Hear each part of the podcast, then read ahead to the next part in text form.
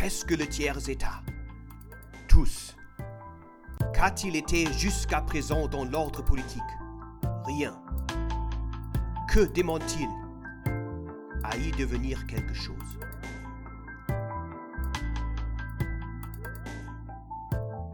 Verfassungsgeschichte der Neuzeit.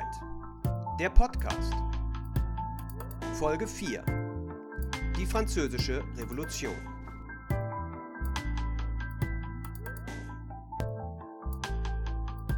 Herzlich willkommen zur nun schon vierten Folge des Podcasts Verfassungsgeschichte der Neuzeit, dem Versuch, diese Grundlagenvorlesung in etwas anderer Form zu präsentieren.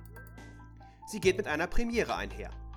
Nach Lieferschwierigkeiten bei einem bekannten Online-Lieferdienst ist dies nun die erste Folge, die mit einem professionellen Podcast-Mikrofon aufgenommen wird. Ich bin gespannt, ob sich ein Unterschied wird feststellen lassen. Das Programm hat schon bisher das Rauschen, wie ich finde, einigermaßen gut herausgefiltert. Das Thema der heutigen Folge ist die Französische Revolution. Natürlich werden wir diese nur rudimentär aus der Perspektive der Verfassungsgeschichte beleuchten und uns ansehen, welche Folgen die Prise de la Bastille, der Sturm auf die Bastille, für die weitere Verfassungsentwicklung in Europa und der Welt hatte. Zuvor aber wie stets eine knappe Wiederholung der letzten Folge, in der wir uns mit der amerikanischen Revolution beschäftigt haben. Auf geht's! Wir haben gesehen, dass es beim Konflikt zwischen dem britischen Mutterland und den amerikanischen Kolonien zunächst nicht um die Unabhängigkeit oder die Errichtung eines neuen Staatswesens ging. Hintergrund des Streits war vielmehr eine von den Siedlern behauptete Beeinträchtigung der Rechte freier Engländer, als die sich diese selbstverständlich weiterhin sahen. Ihrer Ansicht nach war das britische Parlament zwar prinzipiell souverän, aber gleichwohl an gewisse Prinzipien gebunden. Insbesondere eine besondere Besteuerung der Kolonien sollte dem Parlament jedenfalls nicht möglich sein, solange die Kolonien nicht im britischen Parlament durch eigene Abgeordnete vertreten waren. No taxation without representation. Das britische Parlament und der deutschstämmige König Georg III. konnten das nicht akzeptieren, sodass der Konflikt eskalierte und schließlich in eine kriegerische Auseinandersetzung mündete, die mit den ersten Schüssen in Lexington ihren Anfang nahm. Erst vor diesem Hintergrund war den Beteiligten klar, dass es auf Seiten der Siedler auf die Unabhängigkeit hinauslaufen musste und in der Tat. Der Zweite Kontinentalkongress beschloss am 2. Juli 1776 die Unabhängigkeit und verabschiedete nur zwei Tage später, am 4. Juli, die maßgeblich von Thomas Jefferson formulierte Unabhängigkeitserklärung, die im Kern aus einer Anklage gegen den britischen König bestand. Heute hingegen ist sie vor allem wegen ihrer besonderen Einleitung bekannt. We hold these truths to be self-evident, that all men are created equal, that they are endowed by their Creator with certain unalienable rights, that among these are life, liberty, and the pursuit of happiness. Mit dem siegreichen Aufbegehren stellte sich aber die Frage nach der Neugestaltung der Herrschaftsverhältnisse. Es war ein Machtvakuum entstanden, das es nunmehr zu füllen galt. Rückblickend ist dabei vor allem von Bedeutung, dass es den sehr wohl vorhandenen sozioökonomischen Eliten gelang, die Idee der absoluten Volkssouveränität abzuwehren, wie sie sich bereits in einigen Kolonien zu formieren begann und stattdessen eine neuartige Form des Limited Government etablieren konnten, die vor allem auf die Erhaltung des sozialen Status quo ausgerichtet war. Insofern lag der von Alexander Hamilton, John Jay und James Madison in den Federalist Papers propagierten Idee des Limited Government, also einer durch Checks and Balances eingehegten und gerade nicht vollständig souveränen, sondern an höherrangiges Recht, nämlich die Verfassung, gebundenen Staatsgewalt anfangs durchaus ein gewisser antidemokratischer, gegen reine Volksherrschaft gerichtete Impetus zugrunde, den im Übrigen auch die elitären Gegner der Verfassung, wie etwa Thomas Jefferson, prinzipiell teilten. Bis zum 21. Juli 1788 wurde die Verfassung letztlich in neun Staaten angenommen. Nachdem schließlich auch New York und Virginia im Juli 1788 zustimmten, konnte die Verfassung in Kraft treten. Rhode Island stimmte als letzter Staat am 29. Mai 1790 zu. George Washington wurde am 30. April 1789 erster Präsident der Vereinigten Staaten von Amerika.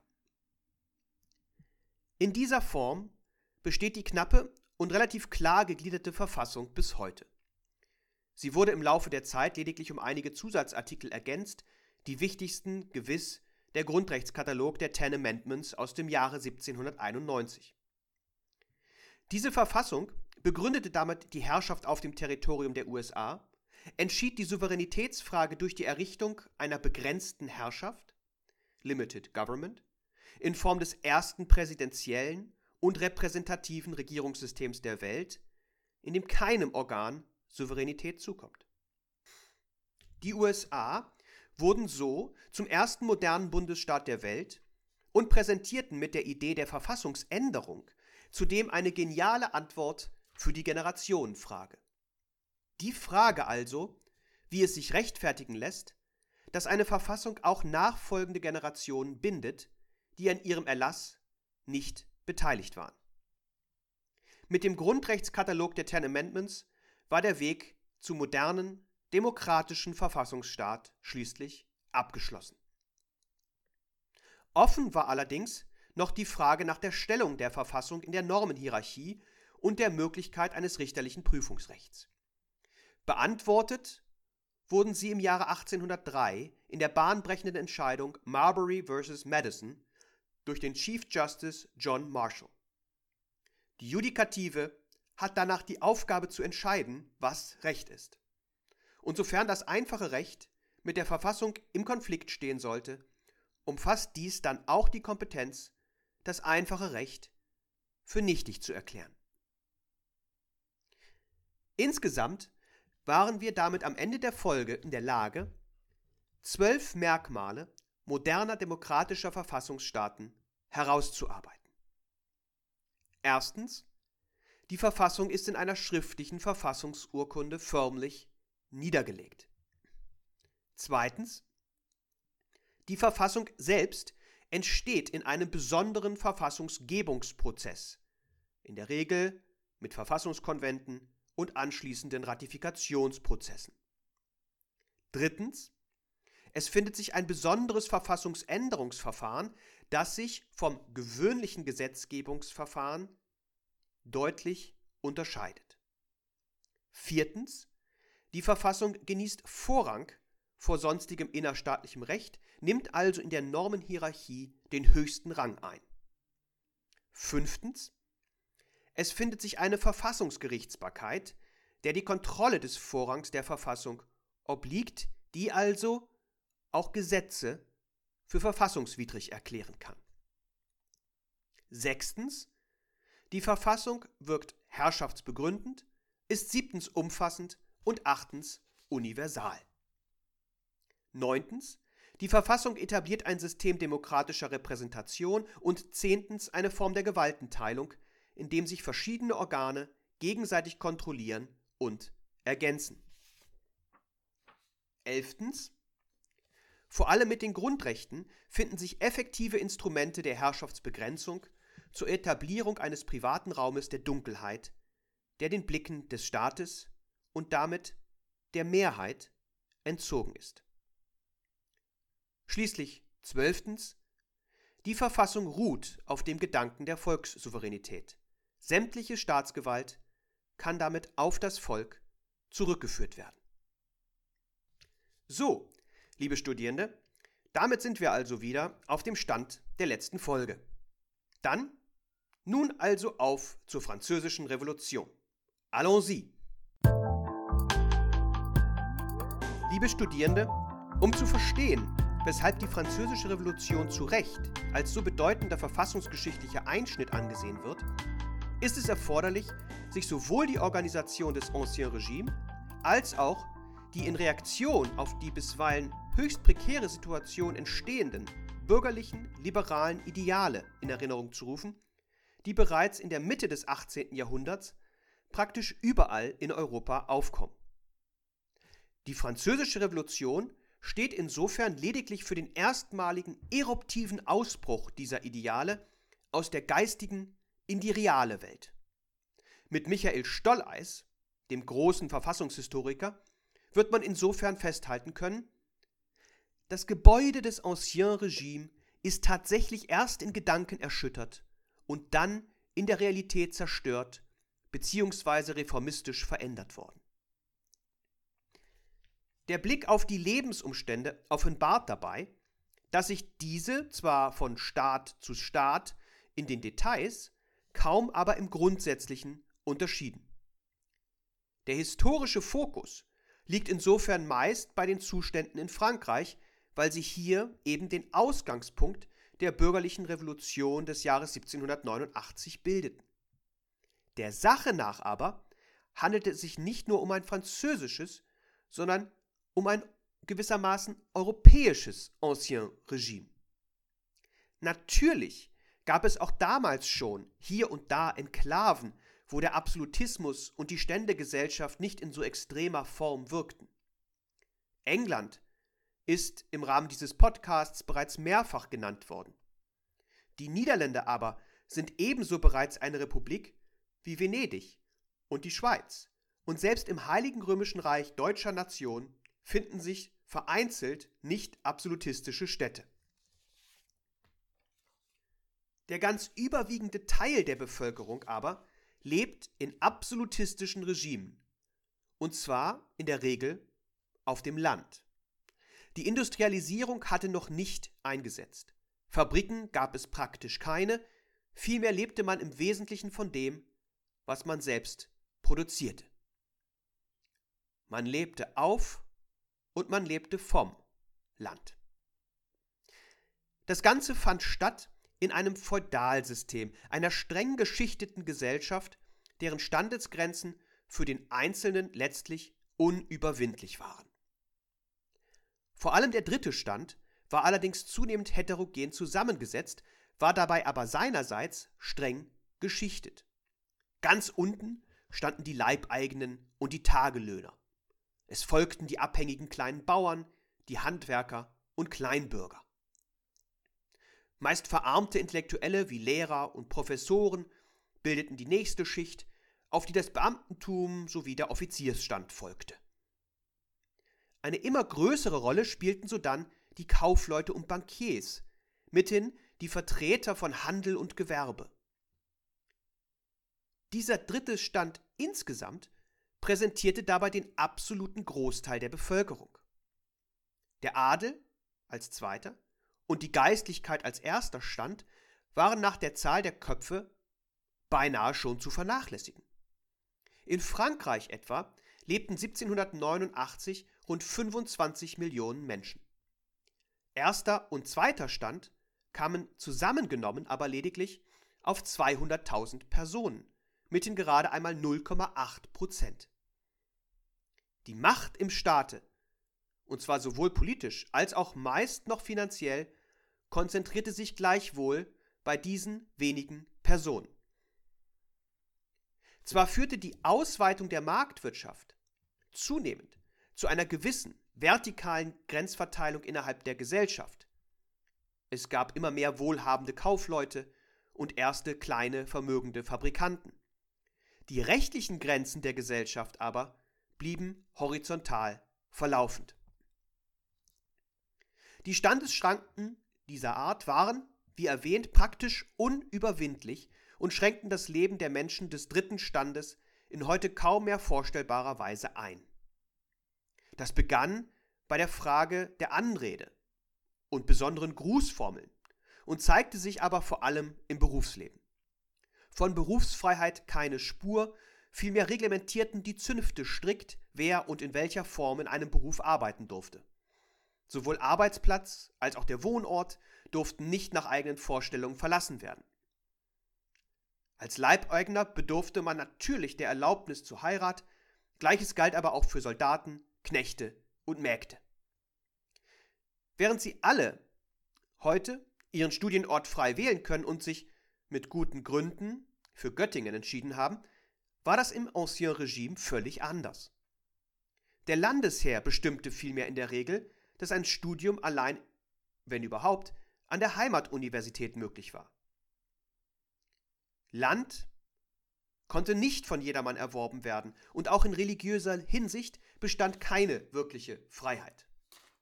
Wer an einer protestantischen Universität arbeiten wollte, hatte als Katholik keine Chance. Immerhin blieb die Option des Religionswechsels. Es waren diese Zustände, die mit der Entdeckung des Verstandes, wir sprachen darüber in der ersten Folge, ab Mitte des 18. Jahrhunderts immer mehr in Frage gestellt wurden. Staatstheoretische Schriften erschienen, man denke an Montesquieu, und auch im Übrigen mehrten sich die Stimmen, die diese rechtlichen Standesschranken alles andere als natürlich oder als Gott gegeben ansahen, vielmehr eine Rechtfertigung suchten und dabei immer häufiger scheiterten. In der Ökonomie erfuhr diese veränderte Geisteshaltung Unterstützung durch Adam Smith, der im Jahr 1776 sein Hauptwerk An Inquiry into the Causes and the Wealth of Nations vorlegte, in dem er eine theoretische Unterfütterung des freien Marktprinzips präsentierte und damit einen ökonomischen Paradigmenwechsel und die Abkehr vom bisher herrschenden System des Merkantilismus einleitete. Er war damit zwar nicht der Begründer der politischen Ökonomie, ist aber gewiss eine der zentralen Figuren der klassischen Nationalökonomie. Der Erfolg dieses Werkes war mehr als beachtlich. Smith war gewissermaßen der Thomas Piketty des 18. Jahrhunderts. Schon im Jahr 1799 erschien in England die neunte Auflage, das Buch wurde alsbald in verschiedenste Sprachen übersetzt und sollte die Wirtschaftspolitik bis heute nachhaltig beeinflussen. Das Bild der unsichtbaren Hand des Marktes hat hier seinen Ursprung. Ein Bild, das in der Folge allerdings allzu oft missverstanden und insbesondere nicht ohne Smiths Ausführung in seinem früheren Werk Theorie der ethischen Gefühle treffend erfasst werden kann. Der Einfluss dieser neuen Theorie in der Smith nicht zuletzt auch die Vorteilhaftigkeit der Arbeitsteilung ausführlich und mit dem berühmten Stecknadelbeispiel belegte, wäre gewiss kleiner ausgefallen, wenn es mit England nicht bereits ein Land gegeben hätte, das viele ökonomische Schranken abgelegt hatte und damit überaus erfolgreich gefahren war. England stand schon am Beginn der industriellen Revolution und war Ende des 18. Jahrhunderts, selbst nach dem Abfall der USA, ohne Zweifel die mächtigste Nation der Welt. Noch im gesamten 19. Jahrhundert sollte sich das praktisch nicht ändern, nicht zuletzt das indische Kolonialreich bildete nunmehr das neue Zentrum des britischen Kolonialreichs, in dem die Sonne tatsächlich niemals unterging. Dieser ökonomische Erfolg des direkten Nachbarn sollte die geistigen Forderungen und Wünsche in Frankreich und im restlichen Europa nur noch weiter beflügeln. Insbesondere in Frankreich waren die ökonomischen Verhältnisse Ende des 18. Jahrhunderts zunehmend prekär. Die umfassende Versorgung der stetig wachsenden Bevölkerung war auf dem tradierten Weg kaum noch zu gewährleisten. Wir haben in der ersten Folge ja bereits gehört, dass das Bevölkerungswachstum nun in allen europäischen Ländern in Fahrt kam, dass aber Frankreich bereits der bevölkerungsreichste Staat überhaupt war, mit etwa 25 Millionen Menschen. Wollte man die Wünsche der Menschen aber nur mit einem Wort zusammenfassen, es wäre das Wort Freiheit. Überall ging es um Freiheit von gefühltem und tatsächlichem Zwang. Die Menschen sehnten sich immer mehr danach, sich nach eigenen Vorstellungen zu entfalten. Man wollte seine Existenz nach eigenen Wünschen gestalten, es ging um Bewegungsfreiheit, aber auch um die Freiheit auszureisen. Die Menschen sahen es auch immer weniger ein, warum sie ihre Kreativität nicht individuell einsetzen durften, um damit ihr Geld zu verdienen. Man wollte seinen Beruf frei wählen und nicht durch die Zunftregelungen beschränkt sehen. Natürlich spielt ja auch die Glaubens- und die Gewissensfreiheit eine zentrale Rolle. Aber vor allem das, was wir heute mit der Meinungsfreiheit verbinden, trieb die Leute um. Die Aufklärung brachte die Menschen ins Denken, und sie wollten mit dem, was sie dabei entdeckten, nicht länger hinter den Berg halten. In schriftlicher, aber auch in mündlicher Form. Der große Friedrich Schiller hat diesen Zeitgeist in seinem wunderbaren Stück Don Carlos treffend beschrieben. Ein Stück, das zwischen 1783 und 1787 und damit exakt in der Epoche verfasst wurde, von der unser heutiger Podcast handelt. Das Stück selbst spielt im 15. Jahrhundert in Spanien, kurz vor Ausbruch des 80-jährigen Krieges, in dem die heutigen Niederlande letztlich ihre Unabhängigkeit von Spanien erkämpften. Völkerrechtlich eine Form der Sezession, aber das sei lediglich am Rande erwähnt. In einer berühmten Szene des Stückes jedenfalls wendet sich einer der Protagonisten, der Marquis de Posa, an den spanischen König Philipp II. und klagt ihn der Unterdrückung und Freiheitsbeschränkung an, um ihn dann bei seiner Ehre zu packen. Alle Könige Europens huldigen dem spanischen Namen. Gehen Sie Europens Königin voran. Ein Federzug von dieser Hand und neu erschaffen wird die Erde. Geben Sie Gedankenfreiheit. Auch wenn kaum jemand in der Lage war, diese Forderung in einer solchen Form zu präsentieren, es waren dies die Gedanken, die die Menschen umtrieben. Es ging um die Befreiung, eben die Emanzipation des Individuums aus einer Welt der gruppenbezogenen Zwänge, für die die Zünfte nur ein besonderes Beispiel darstellen. Weg von der Gruppe hin zum Individuum. Es beginnt hier und jetzt das Zeitalter des Liberalismus, der vom Staat eine Rechtfertigung verlangt, wenn dieser in diese Freiheiten eingreift. Anders gewendet, die Freiheiten sind zuerst da, nicht der Staat. Sie sind vor diesem Hintergrund auch naturrechtlich verwurzelt und daher unveräußerlich. Sie stehen allen zu. Das bedeutete zugleich, weder die Macht der Kirche noch die Beschränkung des Leibeigenen sind natürlich. Im Gegenteil. Es waren dies also die bürgerlichen liberalen Verfassungsideale, die das Denken immer mehr prägten und die sich in Europa geistig schon lange vor der Französischen Revolution und auch danach immer weiter verbreiten sollten und eine unmittelbare Reaktion auf die mannigfaltigen Unfreiheiten des Ancien Regime waren.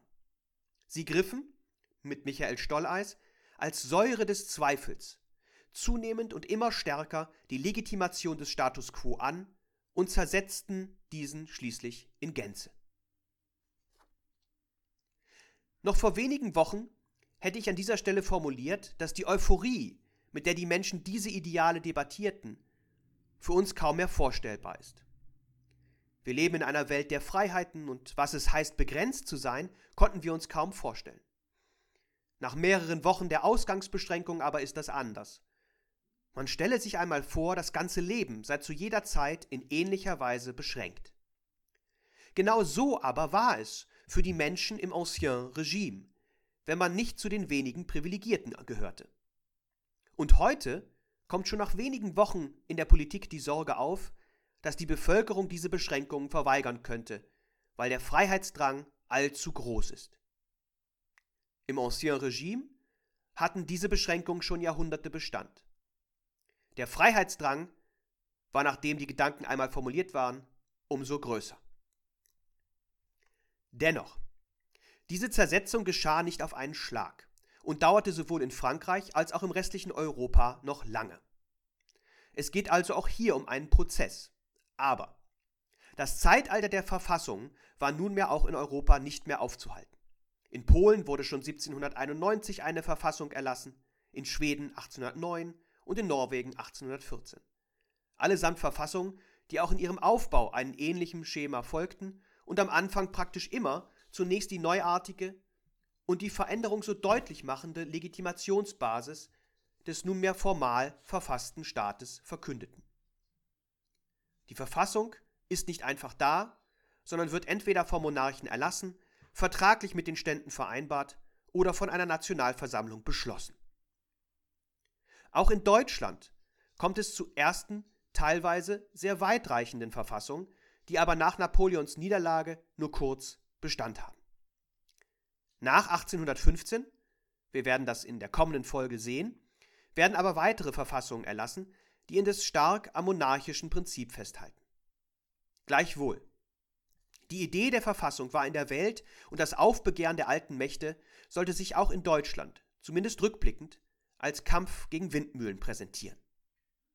Eine wirkliche Chance, das alte System dauerhaft zu stabilisieren, wird man diesen reaktionären Kräften rückblickend nicht zusprechen können. Der Weg zum vollwertigen Verfassungsstaat war nunmehr auch in Deutschland nur eine solche des Wann und nicht mehr des Ob. Stolleis spricht vom unaufhaltsamen Strom, dem letztlich keine Gegenkraft gewachsen war. Obwohl die Französische Revolution damit nur ein Ereignis in einem längeren Prozess war, erscheint es gerechtfertigt, diesem Ereignis besondere Aufmerksamkeit zu widmen. Denn es ist der erstmalige visuelle Beweis für die bereits schon so lange bestehenden geistigen Revolutionen in den Köpfen der Menschen. Die geistigen Ideen brechen sich Bahn und treten in die Wirklichkeit und sind spätestens ab diesem Zeitpunkt nicht mehr wegzureden. Gleichwohl sollte man das Prozesshafte dabei nicht aus dem Blick verlieren. Die französische Revolution entstand eben nicht aus dem Nichts. Ihre geistigen Grundlagen beeinflussten schon länger das gesellschaftliche Klima, führten zu einem kulturellen, gesellschaftlichen und wirtschaftlichen Transformationsvorgang, den das Ancien Regime mit seinen klaren und tradierten Strukturen letztlich nicht überleben sollte. Die Ausgangslage war insofern gänzlich anders als in den amerikanischen Kolonien. Ging es den Eliten dort gerade um die Bewahrung des Alten, nämlich den Rechten des freien Engländers, war man sich hier darin einig, dass das Alte nicht mehr bestehen durfte. Es musste erst überwunden und anschließend durch etwas Neues ersetzt werden. Und hier liegt letztlich der Grund, warum die französische Revolution schließlich im jakobinischen Terror und sodann in der napoleonischen Diktatur enden sollte. Denn darüber, wie dieses Neue aussehen sollte und wie man es erreichen könnte, bestand im dritten Stand keine Einigkeit. Wir haben ja bereits gesehen, dass dieser sehr heterogen besetzt war. Die Abschaffung der Privilegien und die Herstellung der Rechtsgleichheit waren konsentiert viel mehr aber auch nicht. Die sich daraus entwickelnde Gewalttätigkeit, das Regime de Terreur, hat der Verfassungs- und der Demokratiebewegung dabei einen gewissen Bärendienst erwiesen. Nicht zuletzt in Deutschland wandten sich viele Intellektuelle nachgerade entsetzt von den Protagonisten der Revolution ab, nachdem diese den König geköpft hatten. Teilweise kam es zu romantischen Verklärungen der guten alten Zeit.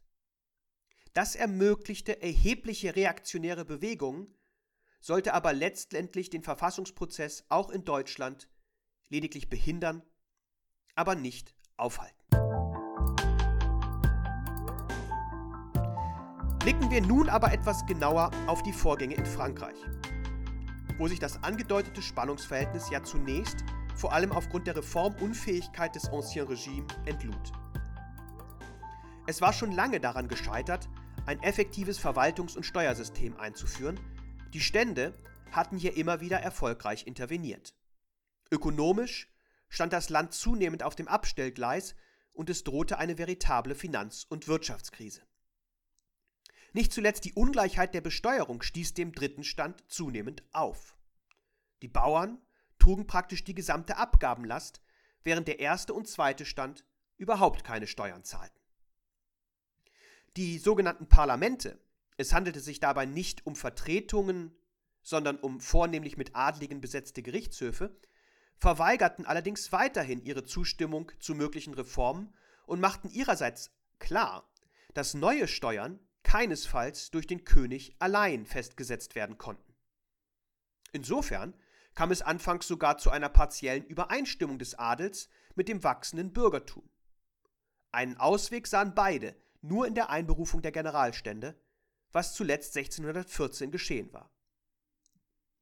Ludwig XVI. wehrte sich zunächst dagegen, konnte sich diesem Wunsch aber letztlich nicht länger widersetzen. Schnell wurden in den ab Mai 1789 tagenden Generalständen die Interessenunterschiede wieder sichtbar. Während der erste und zweite Stand die Wiederherstellung der alten Ordnung und die Sicherung der eigenen Privilegien anstrebten, ging es dem dritten Stand immer mehr um aktive Partizipation. Der Streit begann dabei schon bei der Frage der Abstimmungsmodalitäten in den Generalständen.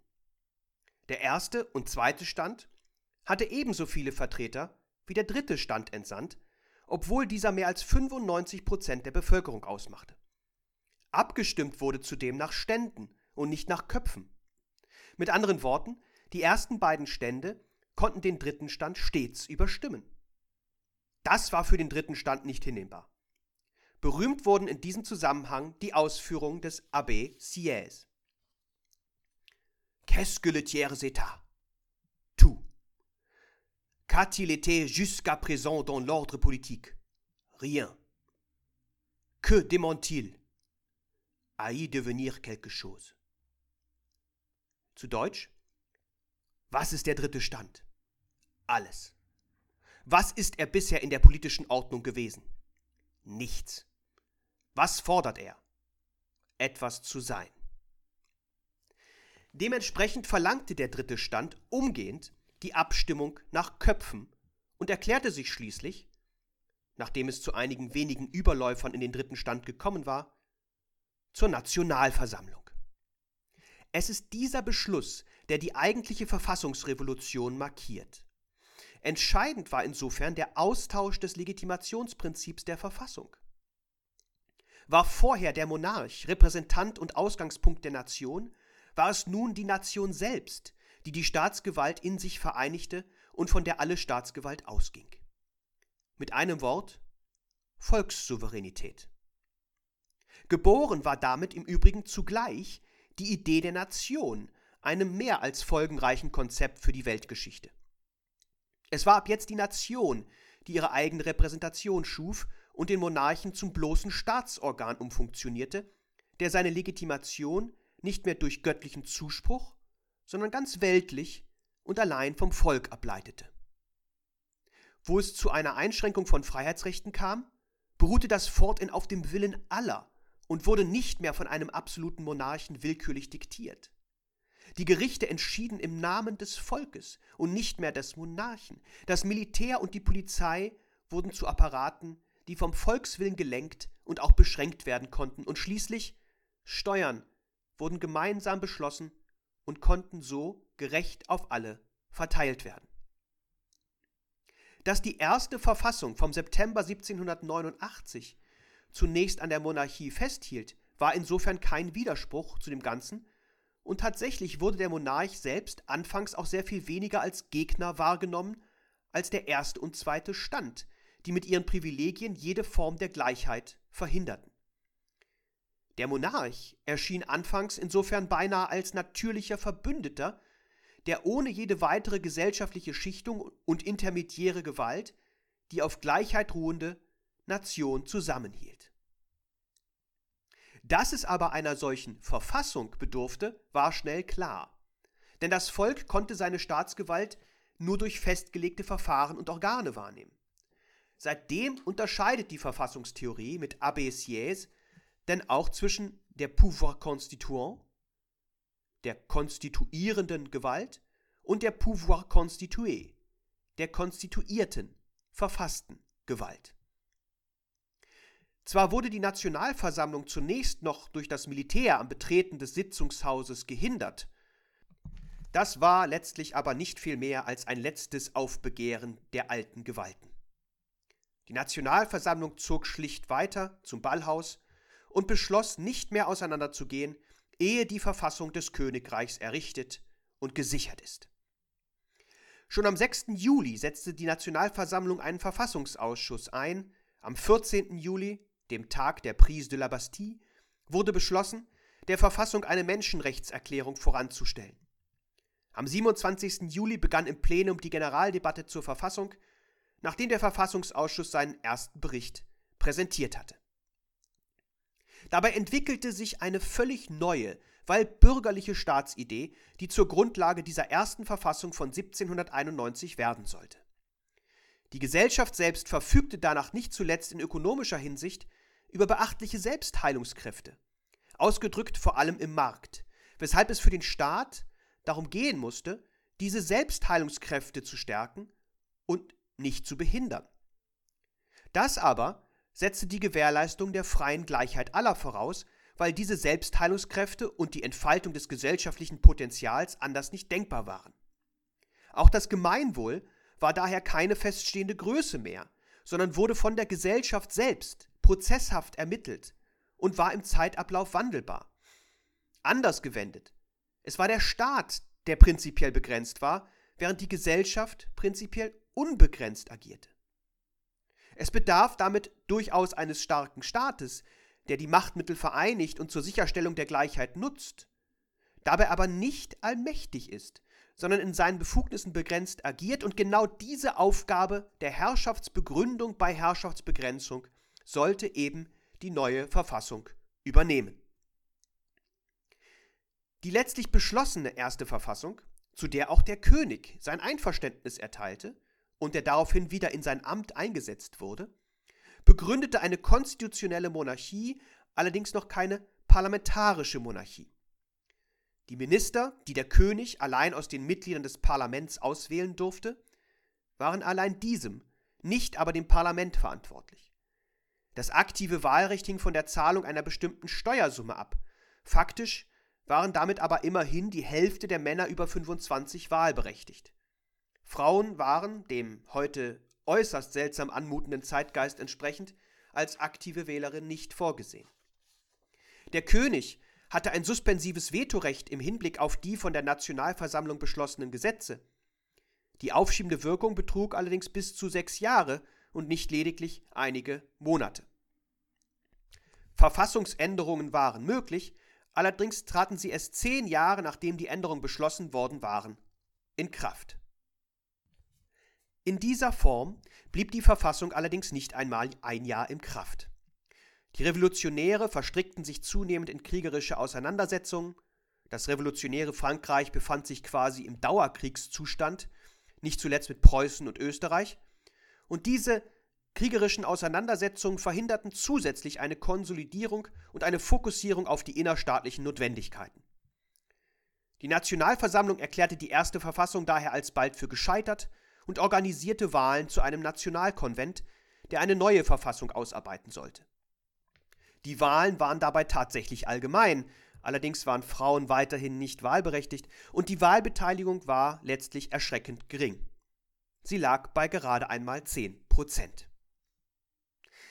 Der neue Konvent schaffte beinahe umgehend das Königtum ab, was die reaktionären europäischen Kräfte auf den Plan rief und führte zugleich eine neue Zeitrechnung ein.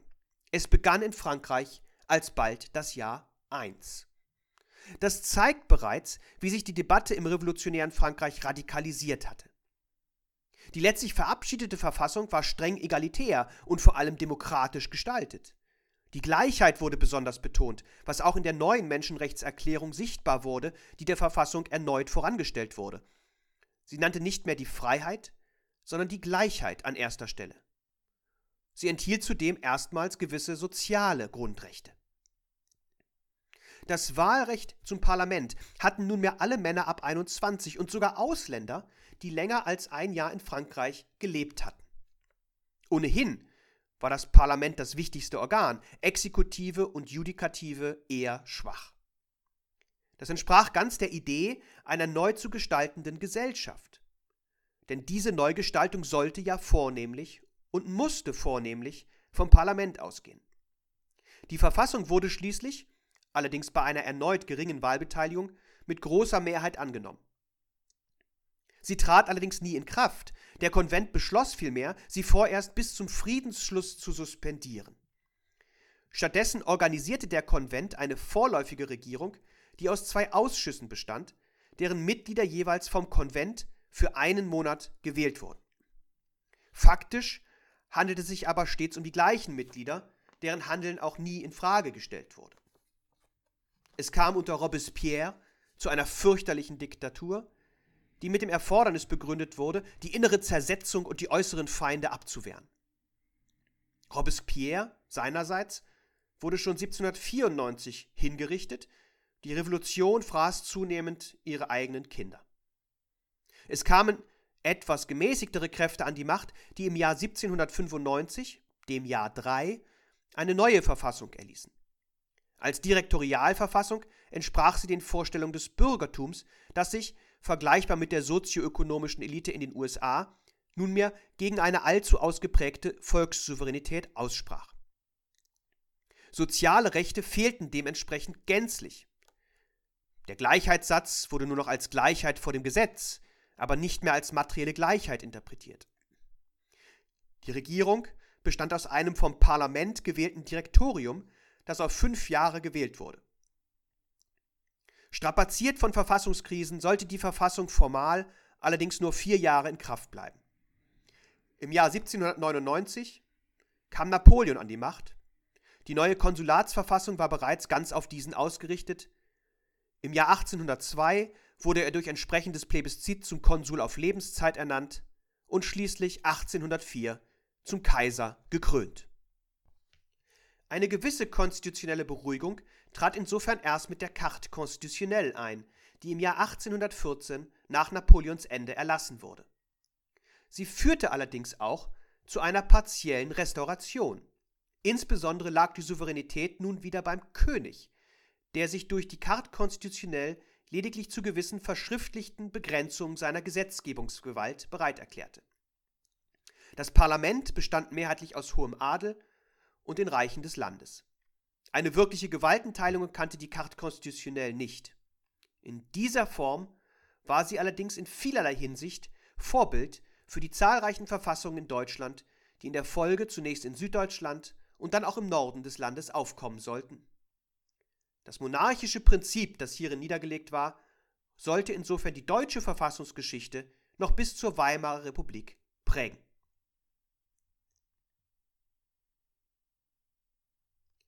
Was bleibt damit von der Französischen Revolution? Ist sie völlig gescheitert, wie nicht zuletzt Egon Friedel in seiner Kulturgeschichte andeutet? Aus verfassungsgeschichtlicher Perspektive wird man das nicht sagen können. Es sind vielmehr die folgenden fünf Aspekte, die für die weitere Entwicklung von Bedeutung sein sollten. Erstens. Die Idee der Volkssouveränität. Sie wurde vor allem in der Verfassung des Jahres I umfassend verwirklicht, die sogar ausdrücklich von der Souveränität nicht der Nation, sondern des Volkes sprach. Zwar kam es mit der Carte constitutionnelle wieder zu Rückschlägen, langfristig sollte an dieser neuen Legitimationsidee aber kein Weg vorbeiführen. Zweitens. Die Unterscheidung zwischen verfassungsgebender und verfasster Gewalt, wie sie Abbé formuliert hat. Sie ist heute fester Bestandteil moderner Verfassungstheorie und liegt auch dem Grundgesetz zugrunde.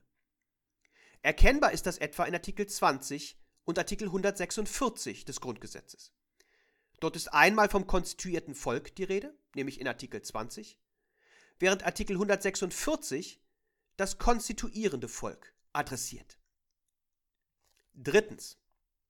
Die Idee der Nation, die für die Entwicklung der Demokratie so wichtig sein sollte. Soll die Staatsgewalt vom Volk ausgehen, bedarf es klarer Kriterien der Zugehörigkeit zu diesem Volk, und dafür war die Idee der Nation zunächst nachgerade perfekt geeignet. Jede Demokratie hat insofern immer auch abgrenzenden, nicht ausgrenzenden Charakter. Allerdings sollte sich bald zeigen, welch diabolische Kraft im Nationalstaatsgedanken steckt, der gleichwohl bis heute als Kriterium für die Zugehörigkeit zu einem Volk herangezogen wird. Die Offenheit der Nationsidee für die Konstruktion beliebiger, auf historischen Legenden beruhender Zugehörigkeiten macht sie anfällig für Missbrauch, den es vor allem im 20. Jahrhundert immer wieder gegeben hat. Aber auch heute zeigt sich das Problem ethnisch, religiös oder kulturell begründeter Nationen, wenn diese zugleich die Grundlage für ein Staatsvolk bilden sollen. Aktuelle Beispiele finden sich in Indien, und Israel, aber zunehmend etwa auch in Ungarn, wo die Regierung immer häufiger das vermeintlich christliche Erbe der eigenen Nation betont. Insofern ist es aus meiner Sicht Zeit, die Nation vom Staat zu entkoppeln, den Staat also zu denationalisieren. Das aber ist kein Thema, auf das ich an dieser Stelle näher eingehen kann. Ich verweise insofern auf meine allgemeine Staatslehre und ausführlich auf mein Buch Der gefräßige Leviathan. Viertens. Die Idee der Menschenrechte. Die Menschenrechtserklärung ist auch heute noch geltendes Verfassungsrecht in Frankreich. In ihrer Wirkung unterschied sie sich allerdings von Anfang an von den Ten Amendments in den USA, da sie sich eher an als gegen den Gesetzgeber wandte. Die Grundrechte formulierten vor allem das gesetzgeberische Programm, das in einer materiell weiterhin von vielen Ungerechtigkeiten beherrschten Gesellschaft umzusetzen war. Der Gesetzgeber hingegen war durch die Menschenrechte nicht wirklich gebunden. Das hat sich in Frankreich zunehmend geändert, wobei auch die Mitgliedschaft im Europarat, einer internationalen europäischen Organisation mit mittlerweile 47 Mitgliedstaaten, die nicht mit der Europäischen Union zu verwechseln ist, eine große Rolle gespielt hat. Auch in Frankreich sind die Grundrechte mittlerweile subjektive Rechte des Einzelnen. Fünftens. Die Fragilität politischer Ordnung, vor allem in Umbruchphasen. Das sollte uns mahnen, auch mit unserer Ordnung pfleglich umzugehen und uns um sie zu kümmern. Demokratien erhalten sich nicht von selbst. Und wo Probleme allzu lange ignoriert werden, könnte es für eine Reparatur der politischen Ordnung schon zu spät sein. So, liebe Studierende, das war die vierte Folge des Podcasts zur Verfassungsgeschichte. In der nächsten Folge wenden wir uns erstmals der Situation in Deutschland am Ende des 18. Jahrhunderts zu, das vor allem von den Auseinandersetzungen mit dem revolutionären Frankreich und später Napoleon geprägt wird. Zudem werfen wir einen knappen Blick nach England, das in seiner Entwicklung einen anderen Weg ging, der das Verfassungsleben dort bis heute prägt und zu einer gewissen Besonderheit macht. Hier abschließend noch der Verweis auf die Show Notes. Hier finden Sie zum einen den Hinweis auf das wunderbare Stück Don Carlos von Friedrich Schiller. Für die französische Revolution insgesamt sei der Hinweis der letzten Folge auf die Einführung von Tama wiederholt. Einen Überblick über die Geschichte des ökonomischen Denkens, wir haben uns ja sehr knapp auch mit Adam Smith beschäftigt, bietet die Einführung von Bernd Ziegler, die in einer zweiten Auflage im Jahr 2008 erschienen ist. Wer etwas mehr Zeit hat und sich mit dem Thema etwas eingehender beschäftigen möchte, findet bei Josef A. Schumpeter, einem der großen Ökonomen des 20. Jahrhunderts, eine zweibändige Geschichte der ökonomischen Analyse, die bei UTB bzw. Wandenhoek und Ruprecht auch in einer sehr günstigen Studienausgabe erschienen ist. Was die Fragilität demokratischer Ordnung angeht, habe ich mich dazu in der zweiten Auflage meiner Verlustdemokratie geäußert, die im Jahr 2018 bei Morsiebeck erschienen ist. Stephen Levitsky und Daniel Sieblatt haben 2018 einen Bestseller mit dem Titel How Democracies Die vorgelegt, der wenig später auch auf Deutsch erschienen ist. Wie Demokratien sterben. Sie zeigen dort auf, auf welchem Wege Demokratien von innen ausgehöhlt und überwunden werden können. Das geschieht eben nicht mehr durch einen Militärputsch, sondern paradoxerweise zunehmend an der Wahlurne. Aktuelle Beispiele sind neben den USA vor allem Polen und Ungarn. Ach ja, und auch die Ausführung des Abbessiers Qu'est-ce que le tiers état sind natürlich immer lesenswert. Liebe Studierende, das war's. Bis bald und bleiben Sie gesund.